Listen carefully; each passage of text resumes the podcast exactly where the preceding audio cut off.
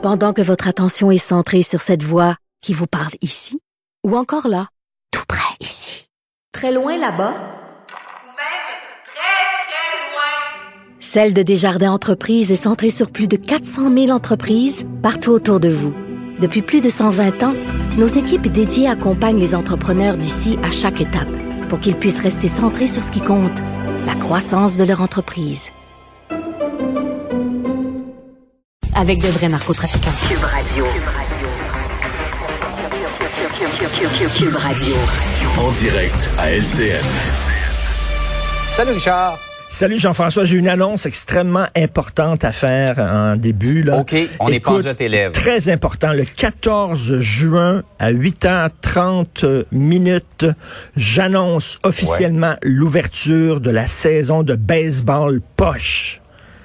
C'est aujourd'hui que ça commence. J'allais voir ma mère dans sa résidence. Les équipes commencent à être formées. As-tu appris les règles? Oui, ils s'entraînent, puis moi dire, là, ça va être toute une saison. Donc, si TVA Sports cherche un analyste de baseball poche, je suis là, je connais toutes les règles, je suis prête à, à vous en parler tous les jours. C'est noté, Richard. Merci. On apprécie. Euh, on va parler de ce projet de céder une partie de l'hôpital Royal Victoria à l'université McGill. Ça soulève un tollé. hein. Oui, c'est ça, c'est très controversé. Alors, on est fiers de notre université McGill, faut le dire, c'est une université extrêmement prestigieuse.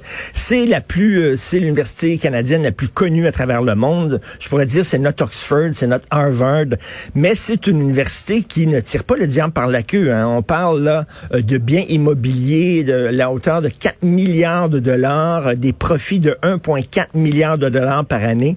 Ça va très bien à l'université McGill et là, on veut céder. En fait, c'est un projet de loi d'une députée libérale du Parti libéral du Québec, un projet de loi privé de céder une partie euh, de l'hôpital, l'ancien hôpital Royal Victoria à l'université McGill. Puis là, il y a des gens qui disent, regarde, c'est parce que tout le centre-ville, déjà, appartient à l'université McGill. là. Entre Peel et, je te dirais, le McGill College, Sherbrooke et des Pins, là, toutes les belles maisons du Golden Square Mile qu'on appelait, qui étaient les, les grandes maisons bourgeoises de l'aristocratie anglophone, là, quasiment, ça appartient tous à McGill. là. Il y a des gens qui disent, ben, coudon, là, euh, déjà 33% du budget annuel alloué aux universités au Québec va directement à l'université McGill. Il y a des gens qui disent, bon, Ah, est-ce oui. que c'est énorme? Québec solidaire dit, ben, peut-être qu'on a besoin de logements sociaux. Pourquoi on transforme pas ça en endroit là, avec des logements sociaux? J'entendais Joseph Facal qui disait, ben, cet, euh, cet hôpital-là pourrait servir effectivement d'hôpital universitaire, mais pourquoi pas euh, conjointement plusieurs universités qui pourraient s'en servir et euh, envoyer leurs étudiants là-bas aussi. Pourquoi seulement l'université McGill? Bref, il y a des choses qu'on pourrait faire, mais là, on va agrandir le cégep Dawson, qui va devenir le cégep le plus gros au Québec, alors que c'est un cégep anglophone.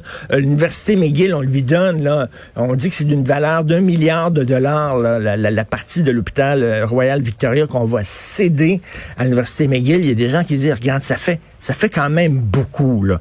Donc, est-ce qu'on peut réfléchir avant de donner le feu vert à ça? Il y a peut-être d'autres choses qu'on pourrait faire avec cette, euh, cet hôpital-là.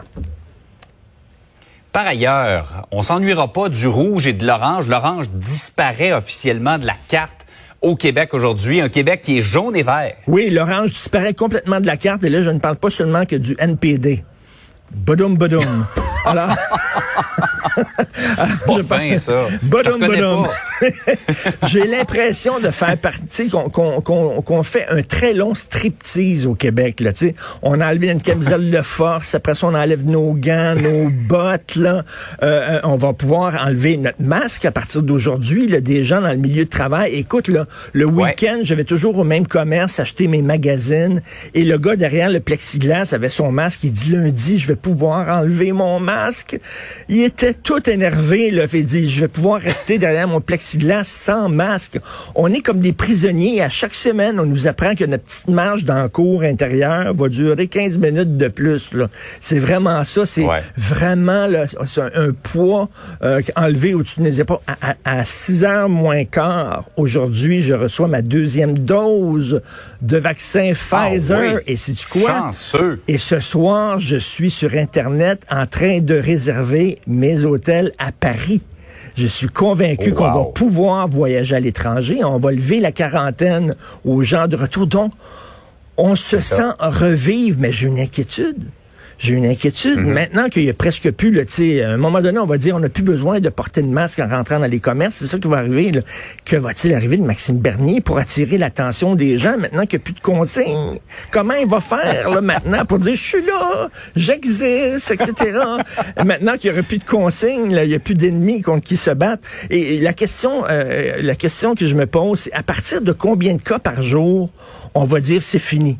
C'est terminé. Parce que c'est certain, on n'attend pas le jour où il va y avoir zéro cas. C'est impossible. Il va ça. toujours avoir des cas de COVID.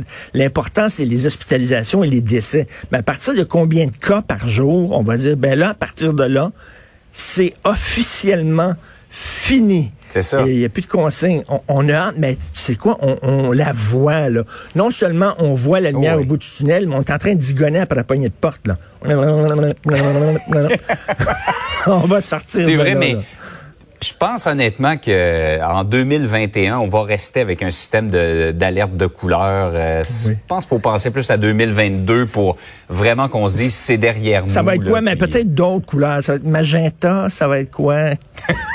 Cacadois, ou je sais pas exactement ça va être quoi, Ouais. mais bref, là, on a très hâte. T'es vraiment créatif ce matin. En plus, t'as le cœur sur la main. Tu t'offres pour euh, être analyste de baseball. Ah ouais, baseball, je connais tout. Je transmets le message. OK, salut, bonne journée. Salut Richard, bonne journée. À demain.